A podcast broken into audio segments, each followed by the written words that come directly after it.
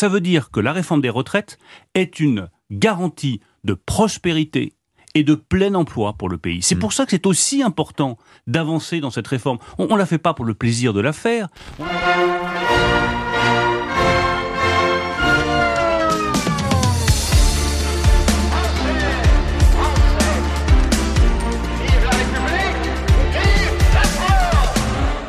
Die Rentenreform machen wir nicht um ihrer selbst willen, sondern diese Reform garantiert dem Land Wohlstand und Vollbeschäftigung, verkündete unlängst Frankreichs Wirtschaftsminister Bruno Le Maire. Und damit herzlich willkommen zum Frankreich-Podcast mit Andreas Noller Mikrofon.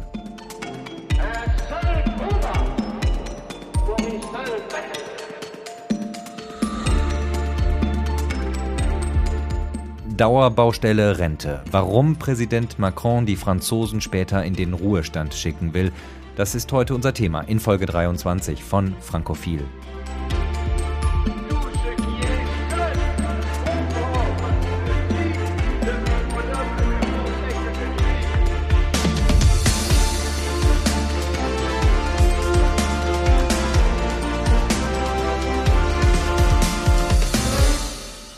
Staatspräsident Emmanuel Macron hatte sie schon für seine erste Amtszeit angekündigt, die große Rentenreform, die das soziale Sicherungssystem in Frankreich endlich auf eine dauerhaft solide Grundlage stellen sollte.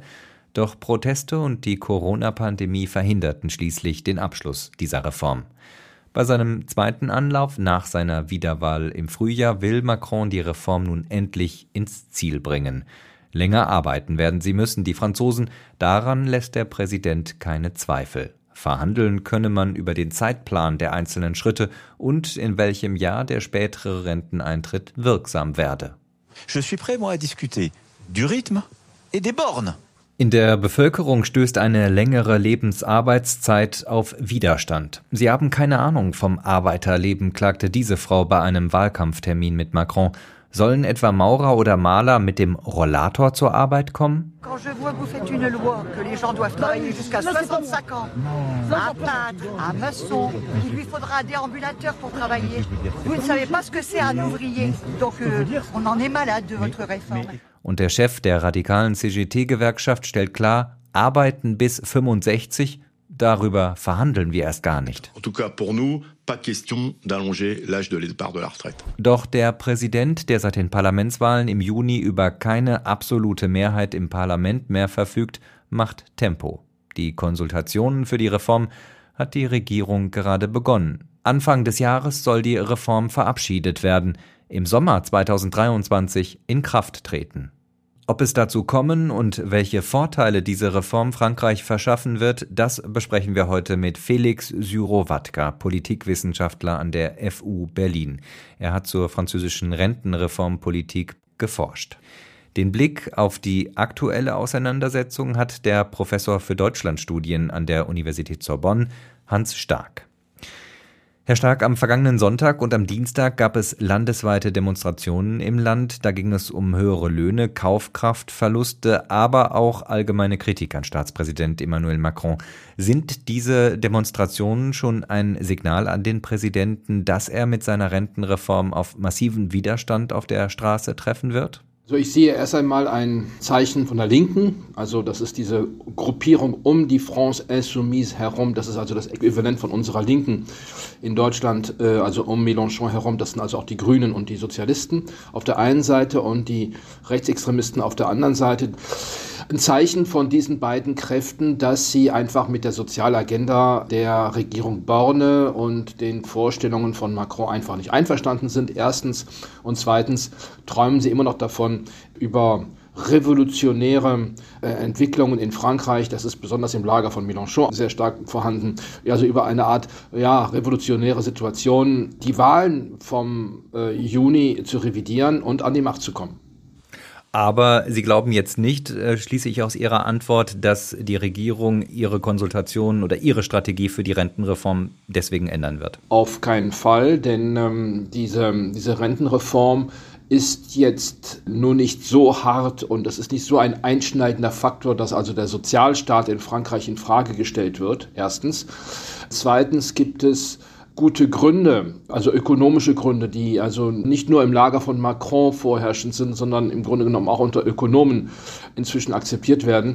Die, die Finanzierung der Renten, die liegt etwa bei 350 Milliarden Euro äh, im Jahr. Die war letztes Jahr nicht defizitär. Das hing aber mit dem Covid zusammen und mit der höheren Sterblichkeit der älteren Generationen. Aber äh, sie wird bereits 2023 wieder ins Minus sinken. Selbst ein hoch angesehener Waisenrat für Renten, das ist der Conseil d'Orientation des Retraites in Frankreich, der geht davon aus, dass wir also bis jährlich bis zu 20 Milliarden Defizit in der Rentenkasse haben werden, sollte es keine Rentenreform geben. Diese Zahlen werden nicht in Frage gestellt. Ja. Äh, die Frage ist in Frankreich, soll man dieses Defizit akzeptieren? Denn äh, das ist jetzt nur nicht so hoch, dass, dass die Rentenpolitik gefährdet ist. Oder soll man das nicht? Also um diese Frage herum strukturiert sich die Debatte in Frankreich. Herr Syrowatka, ähm, lassen Sie uns das aktuelle Defizit mal etwas in den Hintergrund rücken lassen. Sie haben geforscht über die Rentenreform in Frankreich. Seit 30 Jahren versuchen sich die Regierungen an dieser Großbaustelle, kann man sagen, alle paar Jahre wieder neu.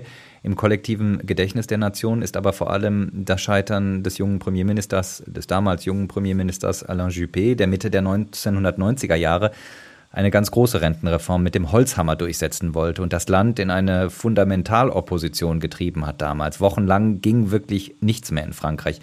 Ist die Rente, wenn man das jetzt rückblickend auf die 30 Jahre schaut, ist die Rente in Frankreich die heilige Kuh, die man nicht antasten darf?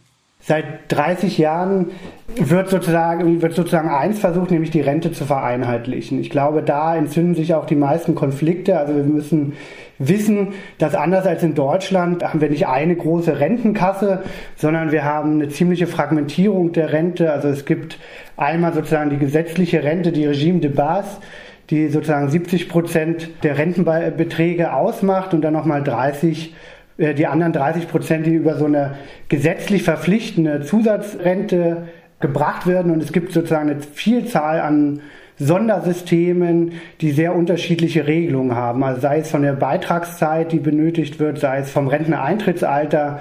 Und äh, wenn man jetzt schaut, was, wo sind die Gewerkschaften am stärksten gewesen oder wo sind sie immer noch am stärksten organisiert, das ist beispielsweise die französische Bahn, das ist die Pariser U-Bahn, aber auch zum Beispiel die Opernsänger haben auch ein eigenes Rentensystem. Dann findet man dort auch die besten Bedingungen.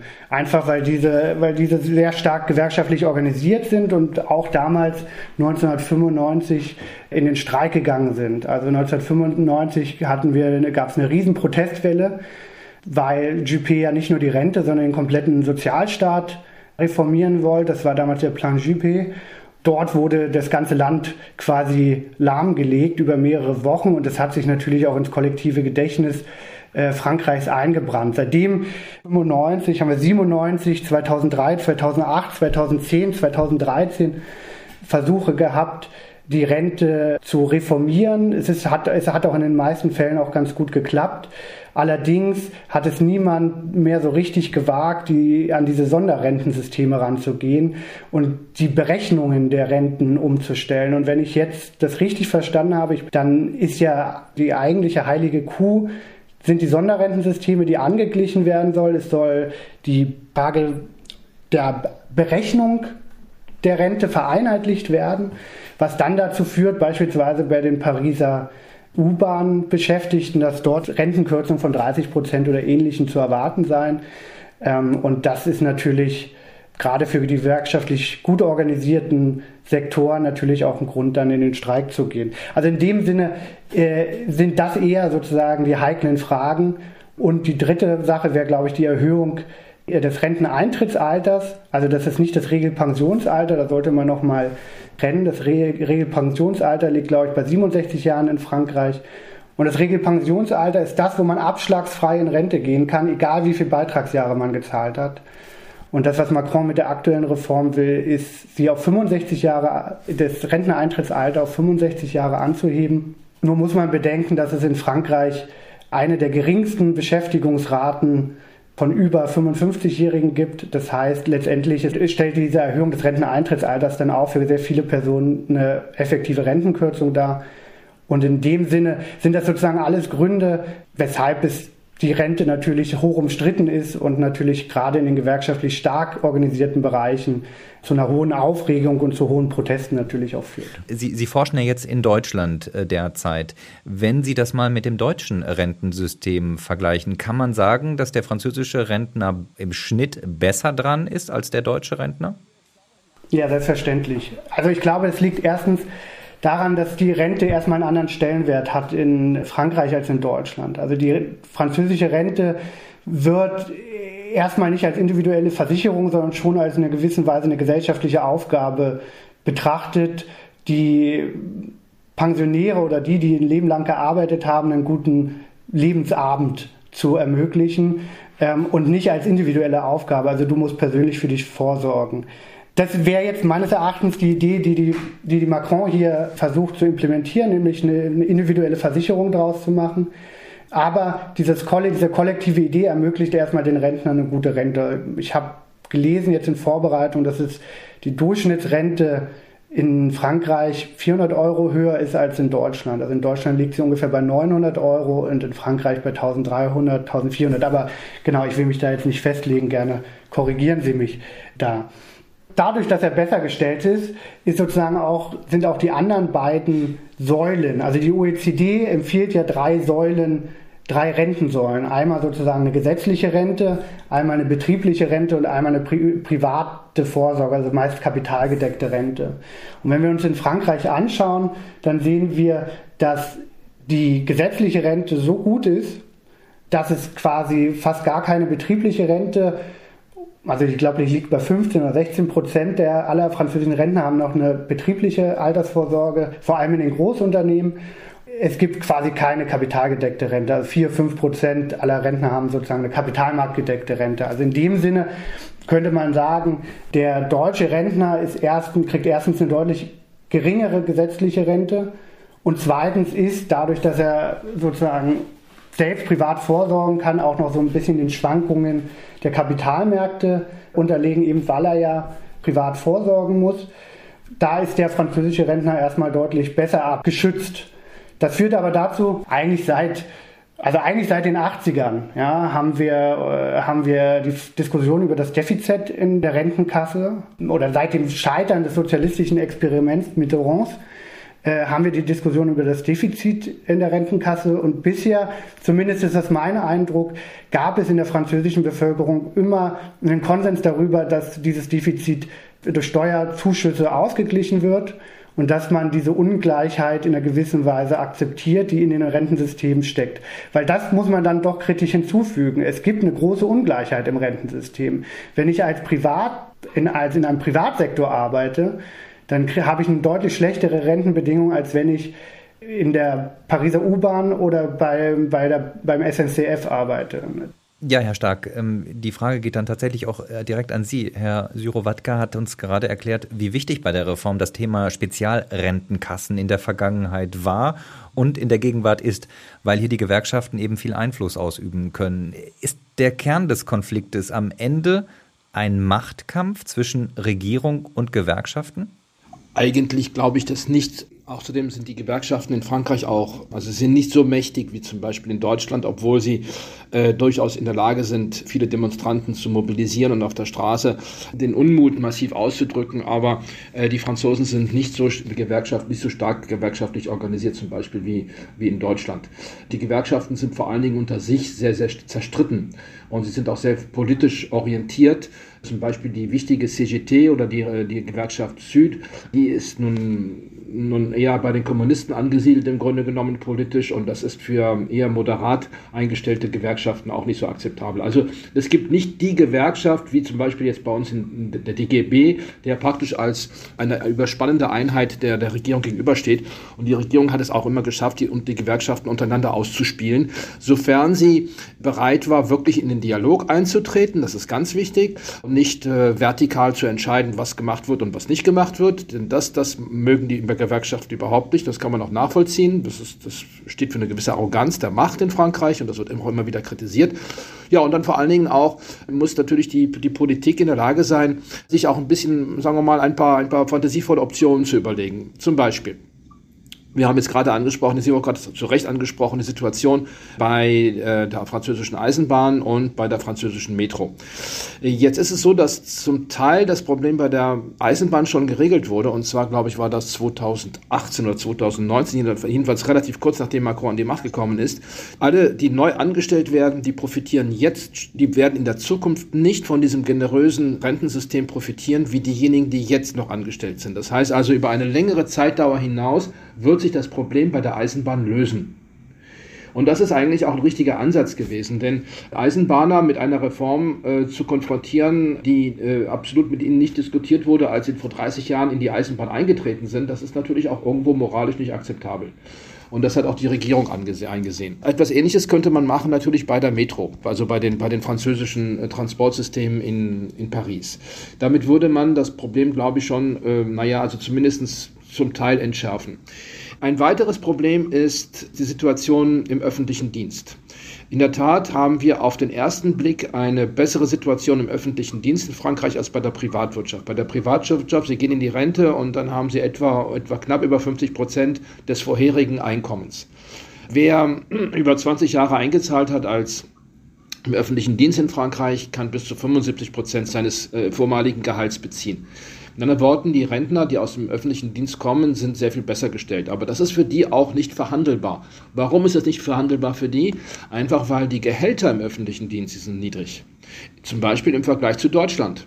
Ob das Ärzte sind, ob das Krankenschwestern sind, ob das Lehrer sind im Sekundarbereich, ob es in der Professoren sind an der Universität, sie sind massiv vom Gehalt her schlechter gestellt als zum Beispiel ihre deutschen Partner. Daher ist natürlich dann diese höhere, dieser höhere Rentenbezug ist so eine Art, ja, wenn Sie so wollen, so eine Art Kompromiss, der eingegangen worden ist zu Beginn einer Karriere. Man sagt sich, ich werde Lehrer. Ich akzeptiere, dass ich anfange mit einem Grundgehalt von 1700 Euro netto kann auch nicht entscheiden, wo ich unterrichten werde, sondern die, die, also das Rektorat in Frankreich, die werden mich dorthin schicken, wo ich gebraucht werde. Das kann also auch irgendwo sein, wo ich gar nicht leben will. Das akzeptiere ich alles, weil ich weiß, dass ich nach 40 Jahren eine Rente bekomme, die, die nicht allzu weit ist von meinem letzten Gehalt. Das ist ein Punkt, da glaube ich, daran kann die Regierung in Frankreich nicht rütteln, denn dann hätten sie wirklich die gesamten, den gesamten öffentlichen Dienst auf der Straße und damit ist eine Rentenreform zum Scheitern verurteilt.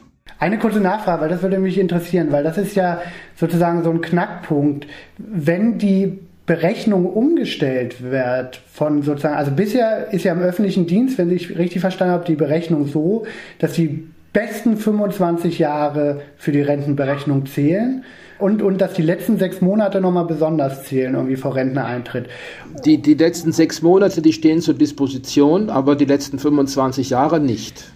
Ich würde ganz gerne nochmal auf, ein, äh, auf eine Zahl schauen, die natürlich im Ausland besonders gerne herangezogen wird in den öffentlichen Debatten. Und zwar ist das natürlich das Renteneintrittsalter. Nach dem Motto, wenn man jetzt das aus deutscher Perspektive betrachtet, kann ja nicht sein, dass wir Deutschen bis 67 arbeiten müssen und die Franzosen mit 62 in Rente gehen. Wie wichtig ist bei dieser Reform, die der Präsident jetzt anstrebt, die Erhöhung des Renteneintrittsalters, Herr Stark? So, um etwas zu präzisieren, also das Renteneintrittsalter liegt jetzt bei 62,7 Jahren, aber es gibt eine Reform, das ist eine Reform Touraine, die dazu führt, dass automatisch sich das Renteneintrittsalter nach hinten verschieben wird. Und in ein paar Jahren werden wir bei 63,1 Jahren sein. Also es gibt also ein, bereits einen progressiven Shift äh, nach oben Richtung 63. Also es sind nicht, dass man mit 62 Punkt in Rente geht, zurzeit wie gesagt 62,7. Dann zukommt, dass für die meisten Menschen, vor allen Dingen mit, einem, äh, die, die studiert haben, das einhergeht mit hohen Rentenabschlägen. Denn äh, man muss in Frankreich zwei, ein, pardon, 42 Jahre und ich glaube noch ein halbes Jahr dazu äh, ein, einzahlen. Das ist, wird in Trimestern gezählt. Das liegt jetzt ungefähr, also was mich betrifft, zum Beispiel, ich muss 166 Trimester eingezahlt haben. Das sind 42,5 Jahre, um an die volle Rente zu kommen eine, um eine volle Rente beziehen zu können. Was bedeutet das? Das bedeutet, dass ein, ein, ein junger Mann oder eine junge Frau, die studiert haben, äh, nach dem Abitur in Frankreich, sind sie vielleicht mit 19 Jahren an die Universität gegangen, haben mit 24, wenn sie Glück gehabt haben, also ohne ein Jahr wiederholen zu müssen, ihren Masterabschluss gemacht. In der Regel fangen die auch nicht sofort an zu arbeiten, sondern, sondern man muss dann noch mal ein, zwei Jahre durch verschiedene Praktika hindurch. Naja, also das Arbeitseintrittsalter für die Menschen mit, mit Universitätsdiplom, das liegt also ungefähr bei 25 Jahren plus 42 Jahre, da sind sie bei 67. Das heißt, wer mit 62 in Rente geht in Frankreich, das sind also das sind nicht die Akademiker, das sind äh, es sind auch nicht die mit, mit, mit höheren Diplomen aus der Mittelschicht, sondern das sind die Menschen, die eben halt mit ihrer Körperkraft arbeiten und dann mit 62 Jahren wirklich zu, an dem Punkt ange angekommen sind, wo sie nicht mehr arbeiten können. Sie können nicht mit 62 noch auf dem Bau äh, Zementsäcke schleppen oder als Krankenschwestern Männer, Männer umbetten, die 80 und 90 und 100 Kilo wiegen. Es gibt also eine Reihe von Kategorien, arbeitlichen, professionellen Kategorien, wo es in der Tat wichtig ist, dass man bei 62 entweder aufhört oder aber man wird umgeschult und da ist Frankreich nun wiederum auch nicht so gut dabei äh, eingestellt, äh, damit es, wie gesagt, bestimmten ähm, professionellen Kategorien ermöglicht wird, länger zu arbeiten, aber ohne dass das auf Kosten der Gesundheit geht. Es ist wirklich also eine, eine Minderheit in Frankreich, die von diesem Renteneintrittsalter 62,7 bei voller, bei, mit vollem Rentenbezug, ähm, die davon betroffen sind.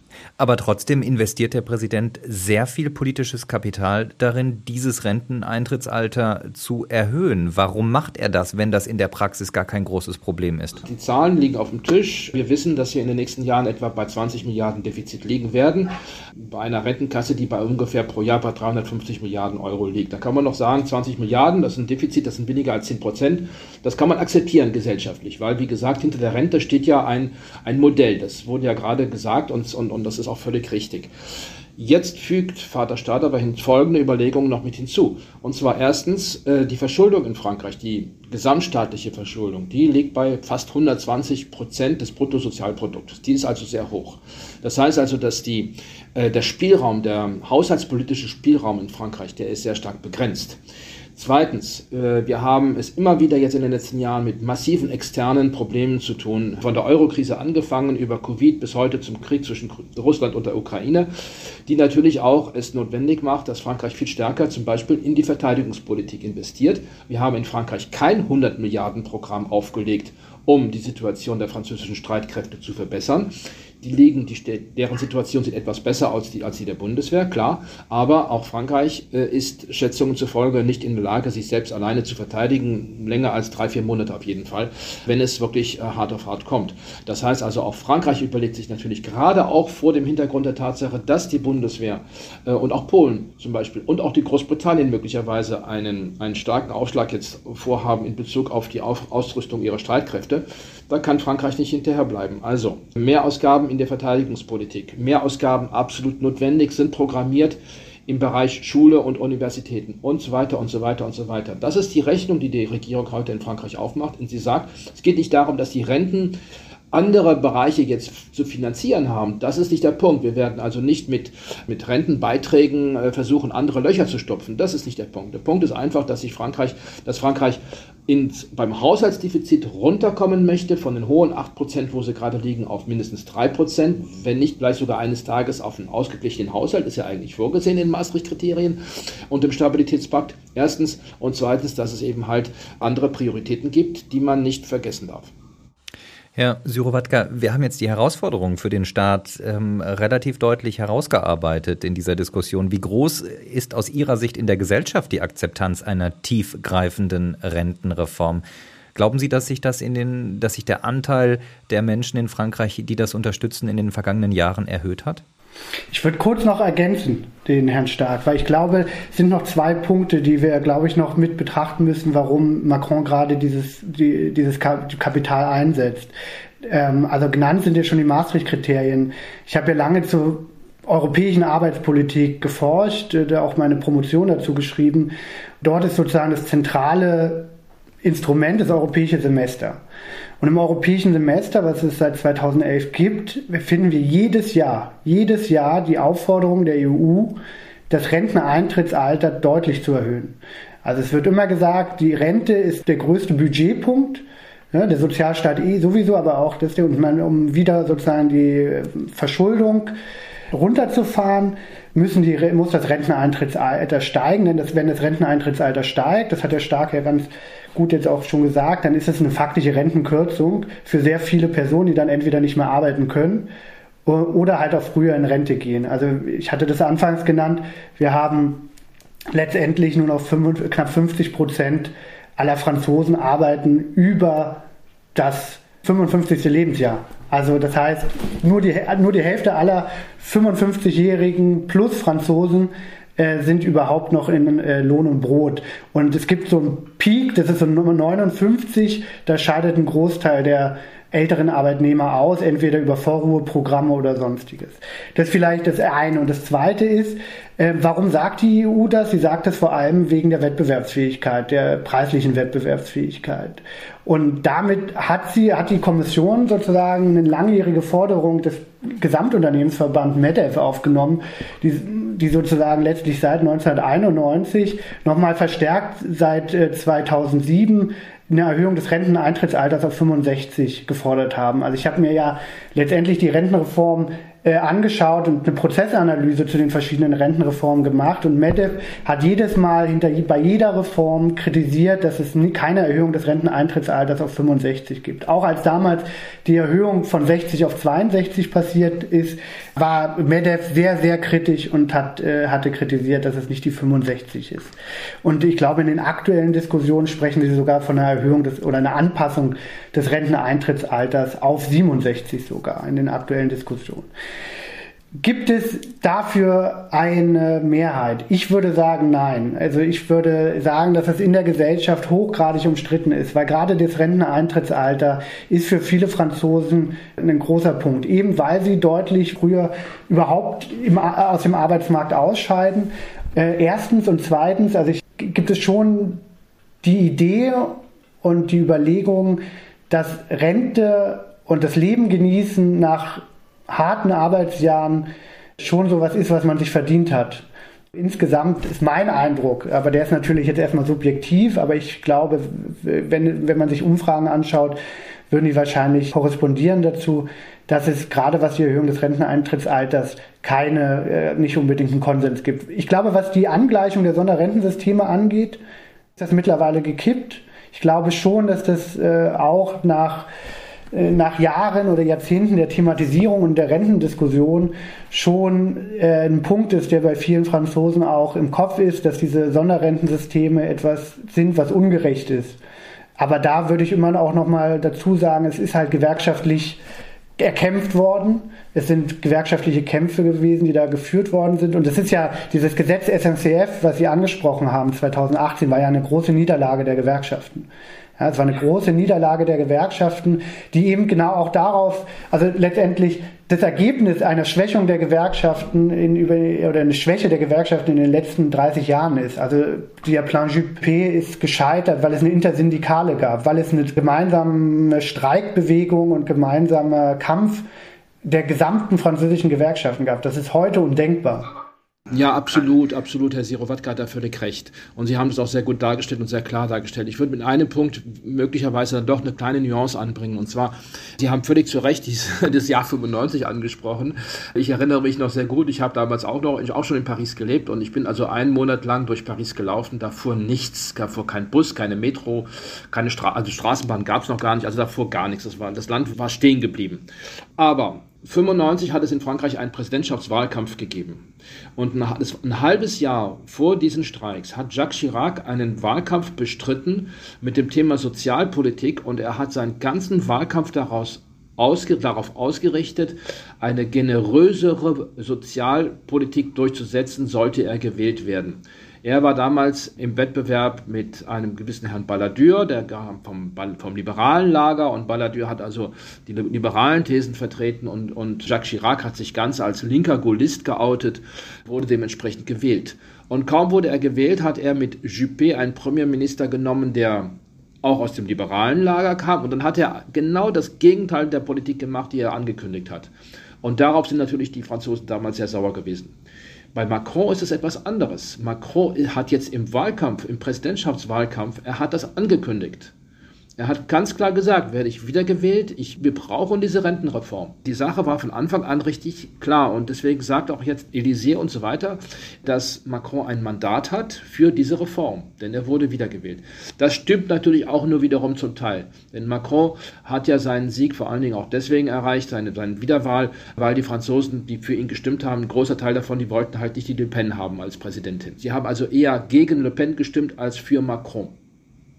Macron hat, und damit gebe ich Ihnen recht, Herr Sirowatka, er hat keine Mehrheit für eine solche Reform. Aber die Situation ist dennoch eine andere als die im Jahre 1995.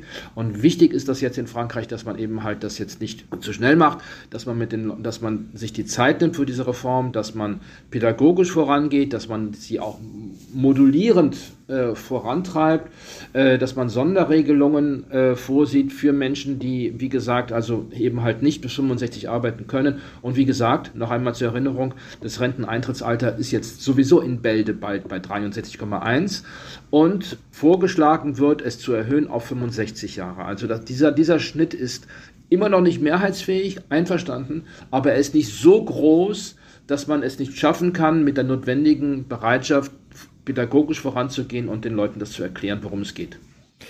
Könnte man, Stichwort Pädagogik, Herr Stark, könnte man nicht einfach, um diese Zahl 65 da rauszubringen, die Zahl der Trimester erhöhen? Also, dass man die Franzosen verpflichtet, länger einzuzahlen, ohne dass man diese, ja, diese schreckliche Zahl der 65 ins Gesetz schreibt? Ja, aber dann ist das Problem für diejenigen, die studieren. Wie gesagt, die können nicht vor 25 anfangen zu arbeiten, denn vor, vor 18 macht man kein Abitur in Frankreich. Das ist, wir haben Bologna, das sind fünf Jahre Studium. Also wer ist, wer, wer hat seinen Master geschafft vor 24 und, und wer wird dann sofort eingestellt? Wenn Sie jetzt mit 25 anfangen zu arbeiten und Sie müssten 43, 44 Jahre einzahlen, dann schaffen Sie es nie, eine volle Rente zu bekommen. Herr Stark, ich würde ganz gerne jetzt auf die aktuellen Reformpläne schauen. Sie sagen, Macron hat sozusagen gewissermaßen ein Mandat, weil er es ja im Wahlkampf angekündigt hat, die große Rentenreform. Er hat sie im Wahlkampf angekündigt, er hat sie aber auch schon versucht in seinem ersten Mandat. Da gab es dann Streiks, äh, wochenlange Streiks. Äh, die ganze Reform wurde dann abgeblasen, wegen, unter anderem wegen der Corona-Pandemie. Jetzt also der neue Anlauf. Wie unterscheidet sich dieser neue Anlauf von dem ersten Anlauf 2018, 2019? Ja, also der erste Anlauf ist gescheitert auch wegen der Gelbwestenbewegung. Äh, wir hatten also, das war im Sommer 2018, die Reform, die Rentenreform bei der Eisen, bei den Eisenbahnern. Das war ein Erfolg für die Regierung. Aber im Herbst 2018 beginnt die Gelbwestenbewegung und zum Teil vielleicht sogar auch noch rückwirkend auf diese erste Rentenreform. Und diese, die war massiv. Das, Sie haben alle die Bilder noch vor sich. Das brauche ich jetzt hier nicht zu erklären. Das ging über Monate. Äh, das war ein richtiger Aufruhr in Frankreich und ging in das Jahr 2019 hinein. Und dann kam die Covid-Krise. Mit anderen Worten, wir hatten eigentlich einen Stillstand. Jetzt sieht die Situation dahingehend etwas anders aus, dass wegen äh, des Krieges zwischen Ukraine und Russland und, und der Situation, die wir mit Russland haben, es eben halt notwendig ist, dass wir stärker in unsere Verteidigung investieren. Ich glaube, das sehen fast auch alle Franzosen irgendwie ein. Und zum Zweiten, wir haben es auf dem Arbeitsmarkt mit einer besseren Situation zu tun als 2017. Die wenigen Erfolge, die Macron im Grunde genommen uns vorhalten kann, also den, den, den, den, Beobachtern äh, der Situation in Frankreich, das ist der Arbeitsmarkt. Die Arbeitslosigkeit ist gesunken auf, auf 7 Prozent. Sie war ja bei 10. Das ist also oder zwischen 9 und 10 äh, Prozent. Das ist schon mal ein erster Erfolg. Sie ist immer noch höher im Vergleich als zu Deutschland. Äh, es hat aber eine Reihe von Gründen, die nicht nur ökonomisch sind. Auf jeden Fall ist die Arbeitslosigkeit gesunken. Erstens, das betrifft insbesondere die jungen Arbeitnehmer, das ist auch sehr positiv. Und man hofft eben halt auch, dass das in fine auch dann die älteren Jahrgänge irgendwann betreffen wird, denn Frankreich, auch Frankreich wird ein Problem haben mit qualifizierter Arbeitskraft. Sie werden, auch Frankreich muss nach qualifizierter Arbeitskraft suchen können. Das heißt, diejenigen, die mit 55 eine qualifizierte Arbeit haben, eine, eine, eine, gute Ausbildung, sind in der Regel nicht davon betroffen, dass sie, zum, also, äh, dass sie in den Vorruhestand gehen müssen, weil man sie nicht mehr braucht. Warum erleichtert das dann äh, für Macron die Umsetzung seiner Reform? Weil der Druck weg ist. Denn der, eines der Argumente der Diskussion ist ja, was soll das uns dazu zu zwingen, länger zu arbeiten, wenn wir mit 55 sowieso äh, arbeitslos sind? Dann hat das ja keinen Sinn. Ja, und das ist auch ein, das ist ein, ein Argument, äh, dem kann man sich nicht verweigern. Das ist ja ganz klar. Sollte die Situation sich aber bei äh, der Beschäftigung der Jahrgänge überhalb von 55 Jahren verbessern, und es Arbeitsmöglichkeiten geben, nicht vielleicht nicht für alle, aber doch für einen großen Teil der Franzosen, insbesondere die, die über eine qualifizierte Ausbildung äh, verfügen, dann wird es diese Diskussion entspannen und möglicherweise auch dieses Argument, also im Sinne von die Jahre der Arbeit, das war alles ein Opfer und, und jetzt bin ich in, in Rente und, und habe endlich meine Freiheit. Äh, es gibt ja auch Menschen, die in ihrer Arbeit aufgehen also sich mit ihrer Arbeit identifizieren und sehr glücklich sind, äh, arbeiten zu können und, und, und, und, und noch gerne arbeiten wollen. Es ist ja nun nicht so, dass, dass alle Menschen unter den, ihren Arbeitsbedingungen leiden. Es gibt genug Menschen, bei denen das der Fall ist, aber nicht bei allen. Äh, von daher glaube ich, dass dieser, dieser Wunsch, also äh, mit 62 unbedingt in Rente zu gehen, der wird nicht von allen Arbeitnehmern geteilt. Herr Syrowatka, können Sie das bestätigen aus Ihrer Beschäftigung mit den vorherigen Rentenreformen, dass ähm, das Problem so massiv ist, unter anderem eben, weil für die ältere Generation früher die Jobs gar nicht vorhanden waren. Ja, also das kann, würde ich, würde ich auch so bestätigen. Also die, die Beschäftigungsquote ist ja gestiegen. Wenn man äh, sich die OECD-Statistiken anschaut, dann ist sie in Frankreich gestiegen. Sie war schon deutlich, also vor 10, 20 Jahren sind schon deutlich mehr 55-Jährige äh, vorher arbeitslos geworden. Allerdings ist die französische Rate immer noch niedrig im europäischen Vergleich. Also ich habe es mal rausgesucht. 61 Prozent in der Eurozone arbeiten von den 55 bis 64-Jährigen. In Deutschland sind es 71,8 Prozent und in Schweden sind es 76,9 Prozent. Und in Frankreich sind es ungefähr um die 53, 54, 55 äh, Prozent. Ich würde aber noch mal kurz auf einen anderen Punkt eingehen, weil ich finde, die Frage der, der Verteidigungsausgaben, die sozusagen dagegen zu stellen, ist ja in Frankreich dann schon nochmal gewagt. Also Frankreich hat ja massive Aufrüstungsprogramme schon gesehen. Die haben zwar nicht dieses 100 Milliarden Programm jetzt, aber sie haben nach den Terroranschlägen im Bataclan äh, massiv in Rüstung investiert. Und das war zum Beispiel eine Begründung, die Frankreich der Europäischen Kommission äh, genannt hat, weshalb sie ihr Defizitverfahren verlängert wurde, nämlich, dass sie nämlich ganz viel Geld in, in Rüstung und Ausrüstung investiert hat. Und man darf nicht vergessen, die französische Armee ist aufgrund ihres kolonialen Erbes in einer gewissen Weise auch weltweit äh, aktiv. Äh, vor allem in Afrika, wo sie natürlich einerseits zu einer Stabilität beiträgt, aber auf der anderen Seite kostet und verschlingt das natürlich auch viel Geld. Und die Frage, die man natürlich stellen muss, ist es die, ist wirklich die Frage von Schulden und das Defizit der Grund, weshalb diese Rentenreform gemacht wird, das würde ich bezweifeln, weil wir halt dieses Defizit seit 30 Jahren mitschleppen und es ist nicht wirklich größer geworden. Also wir haben jetzt 17 Milliarden Defizit Genau, aber ich erinnere mich zum Beispiel in der Diskussion 97 äh, oder in der Rentenreform 2003 äh, gab es verschiedene Berechnungen, nach denen 2020 das Defizit bei 40 oder 50 Milliarden Euro liegt. Das ist ist ja deutlich, erstens deutlich drunter und zweitens, soweit ich mich erinnere, sind in der Rentenreform auch gewisse Rücklagen da. Was ich eher als Grund ansehe, weshalb die französische Regierung und Macron das machen, ist in erster Linie nämlich den Arbeitgeberbeitrag zu senken und dadurch deutlich höhere Wettbewerbsfähigkeit französischer Unternehmen im internationalen Wettbewerb zu ermöglichen. Und das ist eine Frage, die Macron sozusagen bereits im Wahlkampf angekündigt hat, das äh, schon auch bereits bei seiner ersten Wahl, bei seiner ersten Legislaturperiode und was er ja in der Arbeitsmarktpolitik ja weitgehend auch der rote Faden war, nämlich die Reform des Arbeitsmarktes, die Flexibilisierung und Dezentralisierung der Tarifsysteme zugunsten der Wettbewerbsfähigkeit der Unternehmen. Und das sehen wir meines Erachtens auch jetzt aktuell in der, in der Diskussion um die Rentenreform. Das heißt einerseits natürlich die, die Angleichung, aber im Grunde effektive Rentenkürzungen die dann am Ende dazu führen sollen, dass, die, dass der Arbeitgeberbetrag sinken soll. Und das ist eine langjährige Forderung. Er liegt aktuell bei 27 Prozent, das heißt deutlich höher als in, äh, als in Deutschland der Arbeitgeberbetrag.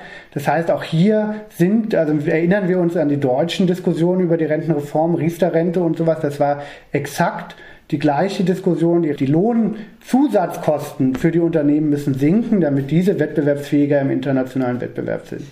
Herr Stark, stimmt das? Wird Frankreich dadurch wettbewerbsfähiger, wenn Macron diese Reform durchbringt? Auf jeden Fall, ja, äh, es hat auf jeden Fall, ist es so, dass Frankreich mehr haushaltspolitischen Spielraum haben wird. Äh, schauen Sie sich mal die Diskussion an in Europa über äh, das 200 Milliarden Programm der Bundesregierung, den sogenannten Doppelwumms. Warum wird in Deutschland dafür so kritisiert? Einfach weil Deutschland über einen haushaltspolitischen Spielraum verfügt, den andere Länder nicht haben. Dadurch natürlich dann indirekt seinen eigenen Unternehmen helfen kann. Und das wird, zu, das wird, das ist jedenfalls die Kritik in Europa, zu Wettbewerbsverzerrungen führen. Das sehen natürlich die Franzosen auch. Und dementsprechend äh, sind sie sich der Tatsache bewusst, dass ihr hohes Haushaltsdefizit und ihre hohe Verschuldung die Spielräume in Frankreich massiv begrenzen. Von daher müssen Sie natürlich schauen, dass Sie dort die Defizite senken, zum Beispiel auch in der Sozialversicherung, in der Krankenversicherung, wo das möglich ist. Und nochmal einen ganz kurzen Punkt zur Verteidigungspolitik. Natürlich hat Frankreich in den letzten Jahren viel mehr investiert in Verteidigungspolitik als Deutschland, das ist richtig. Sie sind aber nicht bei 2% vom Bruttoinlandsprodukt, was ja nun das Ziel ist, das wir uns in der NATO gegeben haben 2012 auf dem Gipfel in Cardiff. Frankreich ist bei 1,7. Und in diesen 1,7 Prozent für die Verteidigung ist, sind auch noch die Nuklearstreitkräfte, äh, die ja nun auch noch äh, besondere Kosten haben. Das heißt, dass die konventionellen Streitkräfte bei weitem nicht über äh, die Finanzierung verfügen, äh, die jetzt in, in Deutschland anvisiert wird. Und wenn das in Deutschland gut klappen sollte, was man ja sich erhofft, und das Ziel erreicht wird, das sich ja Olaf Scholz gesetzt hat, nämlich dass Deutschland die führende Militärmacht wird in, in, Deutsch, in, in Europa. Das hat er ja nun gesagt, bitteschön. Ne? Bitte, dieser Satz, der ist ja auch in Frankreich gehört worden. Frankreich und Deutschland sind ja nun äh, Alliierte und, und Freunde und Partner, das ist ja auch sehr gut so. Aber äh, dass man das so einfach so akzeptiert, dass die Deutschen an den Franzosen vorbeiziehen in der Sicherheits- und Verteidigungspolitik, damit sollte man nicht rechnen. Herr Stark, ich würde zum Abschluss gerne nochmal auf die Realisierungschancen dieser Rentenreform von Macron schauen. Wenn ich Sie richtig verstanden habe jetzt in der Diskussion, dann sagen Sie, die Bedingungen sind aufgrund der Arbeitsmarktentwicklung zum Beispiel und dem Krieg in der Ukraine gar nicht so schlecht in diesem Fall. Gleichzeitig haben die den Präsidenten tragenden Parteien keine absolute Mehrheit mehr im Parlament. Wie soll eine so umstrittene Reform wie die Rentenreform, die so umkämpft ist seit Jahrzehnten, ohne eigene Mehrheit durchs Parlament kommen?